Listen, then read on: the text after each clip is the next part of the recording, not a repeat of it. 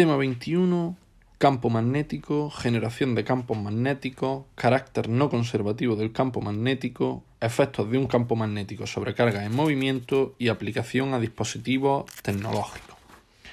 El magnetismo es uno de los aspectos de la interacción electromagnética que es una de las fuerzas fundamentales de la naturaleza. Las fuerzas magnéticas son producidas por el movimiento de partículas cargadas, como por ejemplo electrones, lo que indica una estrecha relación entre los fenómenos de electricidad y magnetismo. El marco que enlaza ambos fenómenos es el objeto de desarrollo del presente tema. Las corrientes eléctricas y en general las cargas en movimiento se comportan como imanes, producen campos magnéticos. Así, las cargas móviles han permitido explicar el comportamiento de los imanes, que eran conocidos desde tiempos bastante antiguos por sus propiedades. Índice. Punto 1, campo magnético. 1.1, magnetismo y 1.2, campo magnético. Punto 2, generación de campos magnéticos. 2.1, ley de Biot-Savart y 2.2, campo magnético creado por corrientes rectilíneas, espiras y solenoides. Punto 3, carácter no conservativo del campo magnético. Punto 4, efectos de un campo magnético sobre cargas en movimiento. 4.1, fuerza sobre una carga móvil, fuerza de Lorentz. 4.2 fuerza magnética sobre distintos elementos de corriente y 4.3 fuerzas magnéticas entre corrientes eléctricas. Punto 5 aplicación a dispositivos tecnológicos. Punto 1. El campo magnético 1.1 magnetismo. Los primeros fenómenos magnéticos observados se relacionan con la magnetita, un mineral de óxido de hierro que tenía la propiedad de atraer el hierro siendo este efecto más pronunciado en algunas regiones del imán, a las que se denominaron polos. Tales de Mileto, Platón y Sócrates ya escribieron acerca de este fenómeno. La primera aplicación práctica de los imanes consistió en, eh, en el uso de o, o en el desarrollo de lo que acabaría siendo las brújulas, con barras de hierro imantadas que se suspendían de manera que giraran libremente y se observó que se orientaban en una dirección preferente. William Gilbert propuso que la Tierra era un enorme imán y que debido a esto se producía la orientación de la barra de hierro de las brújulas, lo cual fue una gran contribución. Además, se dio cuenta de que cada imán posee dos polos, el norte y el sur, que se dirigen hacia los respectivos polos terrestres. Descubrió que polos iguales se, se repelen mientras que polos distintos se atraen y que si un imán se calienta pierde sus propiedades magnéticas, las cuales vuelve a recuperar si se le enfría a temperatura ambiente. Coulomb midió con su balanza las fuerzas entre dos polos y llegó a una ecuación análoga a la de la interacción electrostática, aunque plantea la dificultad de que no se pueden aislar monopolos magnéticos. En los primeros momentos del siglo XIX se tienen ya ciertos conocimientos teóricos prácticos acerca de la electricidad y el magnetismo, pero de manera independiente. Oersted observó que un imán puede girar alrededor de un eje, se desvía cuando se le aproxima una corriente eléctrica, mientras que Faraday y Henry observaron que en un circuito se producía una corriente instantánea cuando en otro circuito próximo se establecía o se interrumpía una corriente o cuando se acercaba o alejaba un imán. El trabajo de Oersted demostró que pueden producirse efectos magnéticos por el movimiento de cargas eléctricas, y el de Faraday y Henry que pueden obtenerse corrientes por el movimiento de imanes, lo que indica la clara relación entre ambos, ambos fenómenos, electricidad y magnetismo. Actualmente se admite que los fenómenos magnéticos proceden de las fuerzas originadas entre las cargas eléctricas en movimiento. Puesto que los electrones están en movimiento alrededor del núcleo y además están en rotación alrededor de un eje eh, que pasa por sí mismo, cabe esperar que los átomos también presenten estos efectos magnéticos. 1.2. Campo magnético. En vez de ocuparnos directamente de las fuerzas que sufren las cargas en movimiento eh, sometidas al magnetismo, vamos a adoptar un punto de vista en el que una carga móvil crea un campo magnético y vamos a definir primero las características de este campo magnético creado. No debemos olvidar que la carga, además de generar un campo magnético por estar en movimiento, tiene su propio campo electrostático. Sin embargo, este campo electrostático puede ser despreciable la fuerza que crea con respecto a la fuerza magnética. Existen dos aspectos a la hora de calcular el campo magnético. El primero es determinar el valor y su dirección y segundo, a partir de ahí calcular el valor y la dirección de la fuerza. El campo magnético lo vamos a definir como un campo vectorial descrito mediante el vector inducción magnética B y su unidad en el sistema internacional es el Weber metro cuadrado que equivale a 10 elevado a 4 Gauss. Como en todos los campos vectoriales, el número de líneas de campo que atraviesan una superficie indica eh, el valor del, campo a través de, de, esa, de esa, superficie. Y, la, y el flujo magnético es la integral del campo por la superficie. Para calcular el módulo del vector inducción vamos a ver el comportamiento de partículas cargadas en el interior de campos magnéticos. Si la carga se deja en reposo, no actúa ninguna fuerza sobre ella. Y si la carga se mueve con cierta velocidad, se observa que sobre ella actúa una fuerza proporcional a la carga y cuyo sentido se invierte si invertimos el valor de la carga, el signo de la carga, siempre perpendicular al vector velocidad. La fuerza es nula si la carga se mueve en la dirección que marcan las líneas de fuerza y la fuerza es máxima si la carga se mueve en dirección perpendicular a, esa, a dichas líneas. Por lo tanto, el vector B cumple la siguiente relación. Fuerza igual a Q por V vectorial B, donde, la fuerza, donde F sería la fuerza ejercida sobre la carga Q.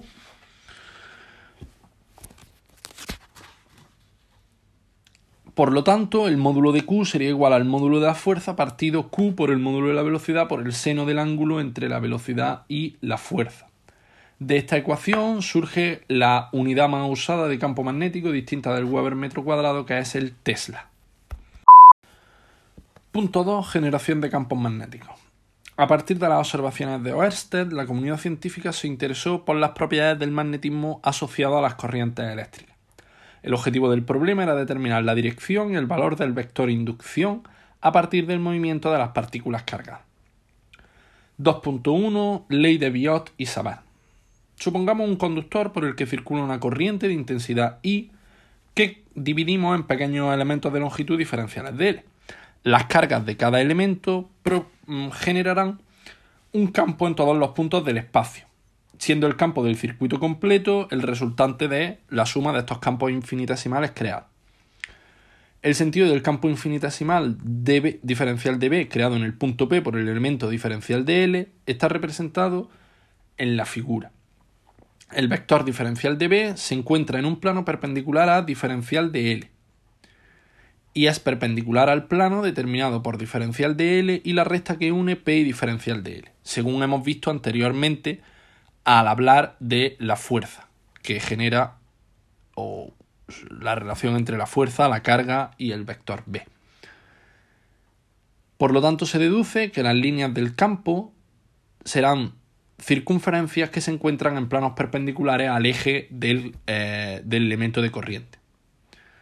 El valor de diferencial de B viene dado por la ecuación diferencial de B igual a K por I por diferencial de R por seno de tita partido R cuadrado, siendo R la distancia entre el elemento de corriente y el, y el punto P y tita el ángulo formado por los vectores R y diferencial de R. Esta ecuación es la que se denomina ley de Biot-Savart. El factor K es una constante de proporcionalidad cuyo valor depende de las unidades elegidas y de la naturaleza del medio. En general se define K como mu partido 4pi, siendo mu la permeabilidad magnética del medio. En el vacío la permeabilidad magnética es 4pi por 10 elevado a menos 7 telas por metro por amperio. Teniendo en cuenta la importancia que juega el medio, podemos distinguir tres tipos de sustancias. Sustancias diamagnéticas, cuya permeabilidad es igual o menor que la del vacío, por lo que el campo es menor al que existe en el vacío, como el oro o la plata. Sustancias paramagnéticas, cuya permeabilidad es igual o mayor que la del vacío, por lo que su campo, en el interior del campo es superior al del vacío, como el cromo o el manganeso. Y sustancias ferromagnéticas, cuya permeabilidad es mucho mayor que la del vacío y por lo tanto los campos en su interior son muy intensos, como por ejemplo el hierro.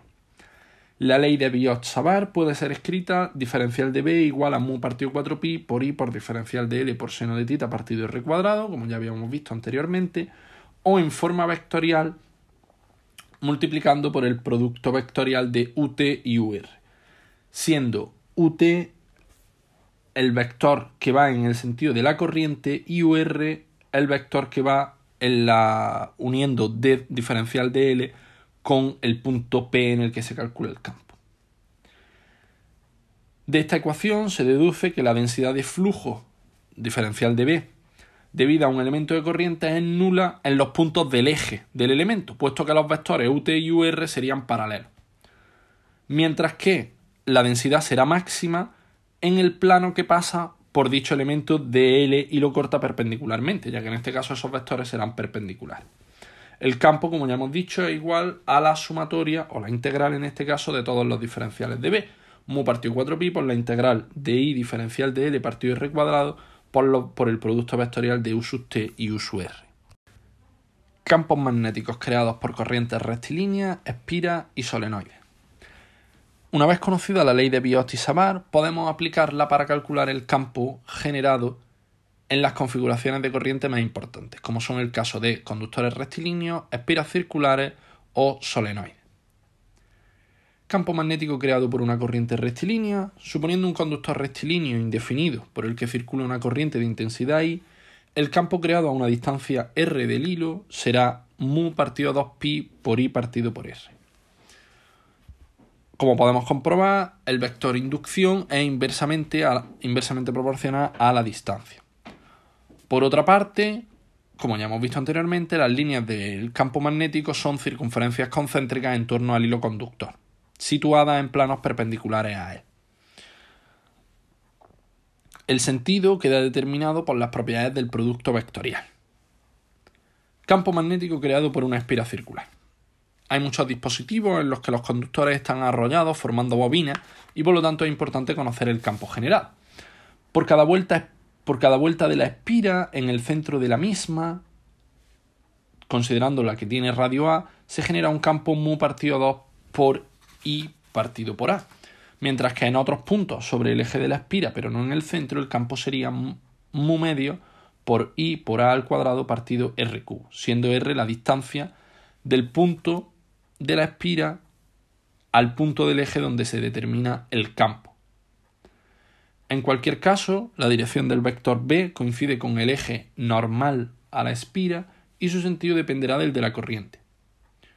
Si en lugar de una sola espira se tiene una bobina de n espiras, basta multiplicar esos valores por el número de espiras que estén arrolladas. Campo magnético creado por un solenoide. En el solenoide tenemos eh, dos casos, que es el campo en el interior del solenoide y el campo en los extremos. En el punto interno, el valor del campo es mu por n por i partido L, mientras que en los extremos es mu medios por n por i partido L. La forma de las líneas de fuerza vemos que están muy apretadas, prácticamente paralelas en el interior del solenoide, mientras que se abren en los extremos lo cual confirma que el, campo es constante en el interior de la bobina.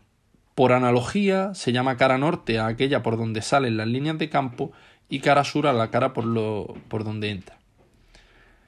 Un supuesto paralelismo entre electricidad y magnetismo puede llevarnos a pensar que, igual que existen cargas eléctricas aisladas, existen cargas magnéticas, pero sin embargo, esto nunca ha sido encontrado ni probado. Por lo tanto, el origen del magnetismo se considera que son las corrientes eléctricas. Vamos a ver ahora eh, qué es o cómo se genera el, magnetismo a nivel atómico. Teniendo en cuenta que, según los modelos clásicos, los electrones se mueven alrededor del núcleo, podríamos pensar que esta, estas cargas en movimiento es el origen de que haya magnetismo a nivel atómico. Sin embargo, tenemos otro movimiento, el giro o spin de las partículas cargadas, por ejemplo, el más típico, el de los electrones. En la mayoría de sustancias, estos espines, estas órbitas de los electrones alrededor del átomo o, alrededor de los, o alrededor de sí mismo, en el caso del spin, están ubicada de manera aleatoria y el conjunto, e, el efecto del conjunto es nulo, que es lo que sucede en el caso de sustancias diamagnéticas. Sin embargo, en algunas sustancias pueden coincidir esos planos de manera que el efecto no sea nulo. Es el caso de las sustancias paramagnéticas y ferromagnéticas. En las paramagnéticas el alineamiento no es total, ya que la agitación térmica lo perturba, por lo tanto solo se consigue ese alineamiento cuando se aplica un campo magnético externo. Sin embargo, en las sustancias ferromagnéticas el grado de alineamiento es grande y por lo tanto la magneticidad se mantiene, creándose en el material regiones con los espines alineados donde el efecto es el efecto magnético digamos es máximo en, en, para el material. Por ejemplo, vamos a destacar el caso del hierro, donde los efectos ferromagnéticos son eh, apreciables hasta los 1042 grados, es decir, necesitamos una elevadísima agitación térmica para poder desordenar o desorganizar ese alineamiento de los espines. Punto 3. Carácter no conservativo del campo magnético. Igual que hemos hecho o que se puede hacer con los campos gravitatorio y eléctrico, vamos a ver si el campo magnético tiene carácter conservativo o no. Para ello recordemos que el carácter conservativo eh, se puede comprobar viendo si la integral a lo largo de una trayectoria cerrada es igual a cero. Para ello vamos a considerar un hilo de corriente por el que circula una intensidad I. Las líneas de fuerza serán circunferencias concéntricas y vamos a tomar una de esas circunferencias como la trayectoria. Por lo tanto, la integral en toda la trayectoria de B por diferencial de R será, al ser en este caso eh, paralelo, el módulo de B por el módulo de diferencial de R. Mu partido 2pi por I partido R mayúscula, ya que el radio es constante en toda la trayectoria por diferencial de R. Por lo tanto, el valor que se obtiene es que la integral en la trayectoria cerrada es de mu por I. Por lo tanto, es distinto de cero y el campo no es conservativo. Sin embargo, esta relación, la ley de Ampère, es análogo al teorema de Gauss en el campo eléctrico y nos permite calcular el campo magnético creado por, por unas distribuciones de corriente, sabiendo que la, circulación a, a, través de una trayectoria cerrada del campo es igual a mu por la intensidad de corriente. Punto 4. Efectos de un campo magnético sobre cargas en movimiento. Una vez vista la interacción magnética y cómo se generan los campos magnéticos y el valor que tienen, vamos a ver qué efectos producen sobre cargas en movimiento. 4.1 Fuerza magnética sobre una carga móvil. Fuerza de Lorentz. Los campos magnéticos y los campos eléctricos desvían las trayectorias de las cargas en movimiento, pero lo hacen de modos diferentes. La fuerza eléctrica siempre va en la misma dirección del campo que curva la trayectoria, mientras que la fuerza magnética siempre va perpendicular al vector velocidad de la carga y al campo magnético. En este caso, la trayectoria de la partícula se desviaría en el plano eh, horizontal. Combinando la fuerza eléctrica y magnética, en el caso de que actuaran simultáneamente sobre una carga, moviéndose con velocidad v, obtendríamos que la fuerza total sería Q por e más V vectorial B. Esta fuerza es la conocida fuerza de Lorentz. Suponiendo una partícula cargada que se mueve perpendicularmente en un campo magnético, solo campo magnético, sin campo eléctrico en este caso, la fuerza quedaría sometida a una fuerza, o sea, la partícula quedaría sometida a una fuerza perpendicular a la velocidad, variando únicamente la dirección, no el módulo. Por lo tanto, los valores de Q, V y B permanecen constantes. Esta fuerza constante y perpendicular en todo momento al vector velocidad hace que la trayectoria descrita sea una trayectoria circular, cuyo radio se puede comprobar, se puede calcular al imponer la condición de que la fuerza magnética se comporte como fuerza centrípeta. De igual manera que se puede calcular el radio, podríamos calcular la frecuencia angular del movimiento y el periodo del mismo. 4.2 Fuerza magnética sobre distintos elementos de corriente. Fuerza magnética sobre un elemento de corriente diferencial de L, suponiendo un conductor por el que circula una intensidad I situado en el interior de un campo magnético, vamos a considerar elementos de longitud eh, de L. siendo la carga que circula por los mismos dq durante el tiempo de t, dq igual a i por diferencial de t. En el transcurso de este tiempo, la carga recorre la longitud del elemento de corriente, cumpliéndose que la velocidad será a diferencial de L partido diferencial de t. La fuerza que el campo magnético ejerce sobre la carga de Q será Q por V vectorial B, es decir, diferencial de Q por V por B por el seno de tita. Sustituyendo con las relaciones anteriores tendríamos I por diferencial de T por V por B por seno de tita y por diferencial de L por B por el seno de tita. Es decir, la fuerza es I por el diferencial de L vectorial campo magnético. El vector diferencial de L tiene por módulo su propia longitud y por dirección la tangente al conductor y el sentido el de la intensidad de corriente. Fuerza magnética sobre una corriente rectilínea consiste únicamente en integrar la ecuación anterior calculada para un elemento de corriente y obtendríamos que la fuerza es igual a I por L vectorial B, siendo L la longitud total del hilo de corriente. La fuerza magnética sobre una espira rectangular, si consideramos cada lado de la espira como un conductor, podemos aplicar los resultados del apartado anterior, obteniéndose como un eh, elemento eh, o como efecto global la aparición de un momento y por S vectorial B, siendo S un vector normal al plano de la espira y de módulo la propia superficie de la espira. En el caso de que la espira sea circular, obtendríamos el mismo efecto. Y sobre espiras planas que, que estén arrolladas, es decir, que haya en espira, el momento resultante es el anterior multiplicado por el número de espiras.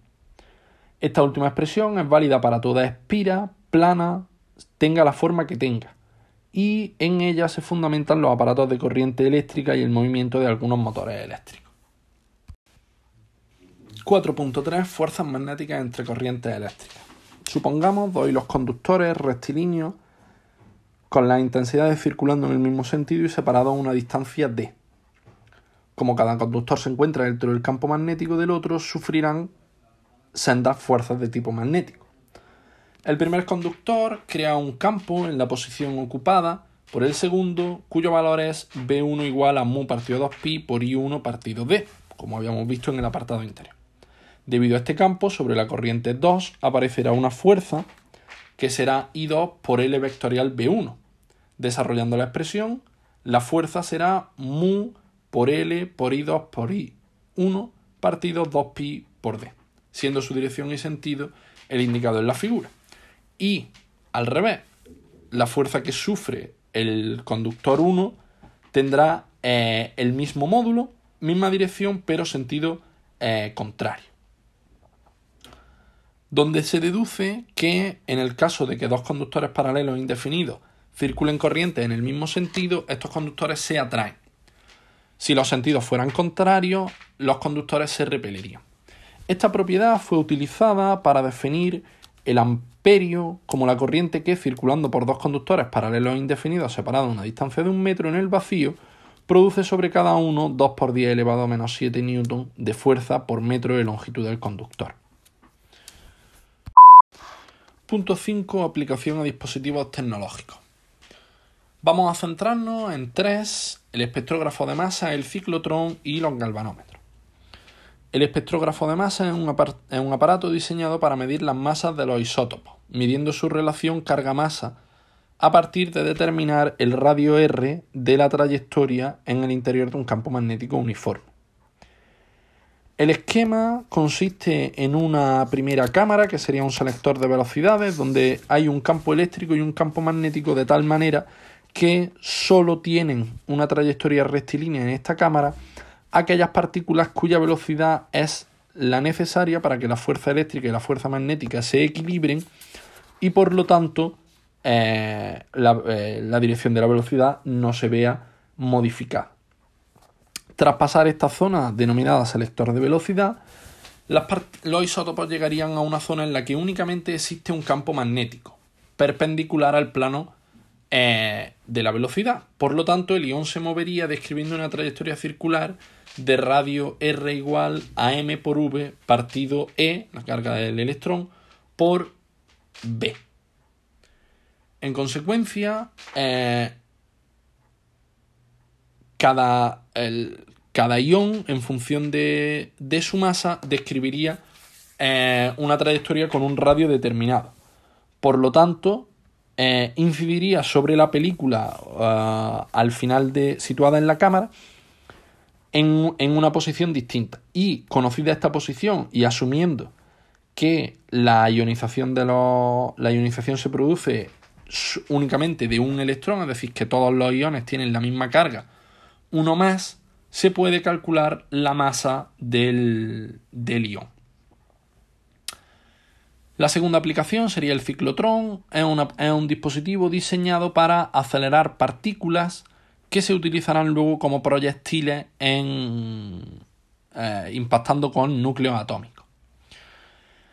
Esto se fundamenta en el hecho de que en un campo magnético perpendicular el periodo es independiente de la velocidad que tenga la partícula. El ciclotrón está formado por dos cámaras que se denominan DES a cada de su forma.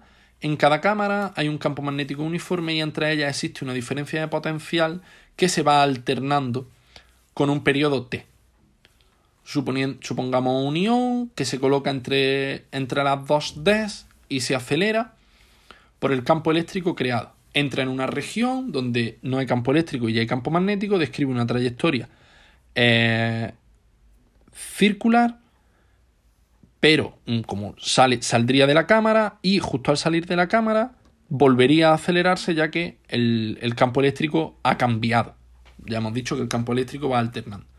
Si esa alternancia es justo precisamente el, el periodo de semirrevolución de la partícula, se consigue que cada vez que la partícula pasa a la zona entre las cámaras, el campo eléctrico tenga la dirección y sentido adecuados para acelerarla y por lo tanto se va aumentando su velocidad.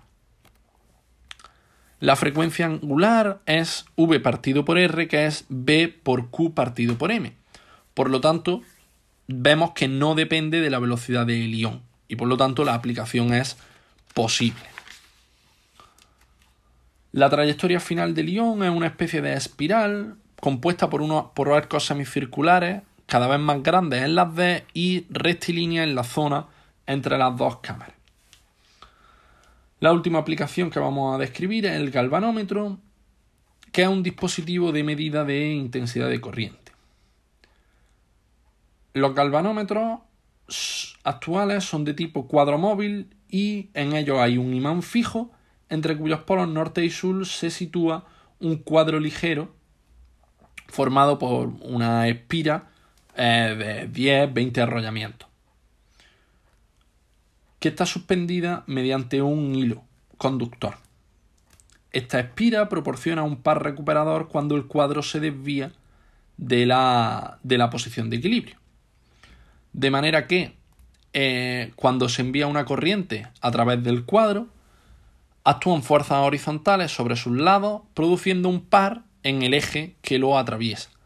El cuadro gira en el sentido de este par y al cabo de cierto tiempo se detiene en una posición en la que el momento recuperador ejercido por la suspensión o por el arrollamiento que tiene en uno de sus extremos iguala al momento del par que hace desviar el cuadro.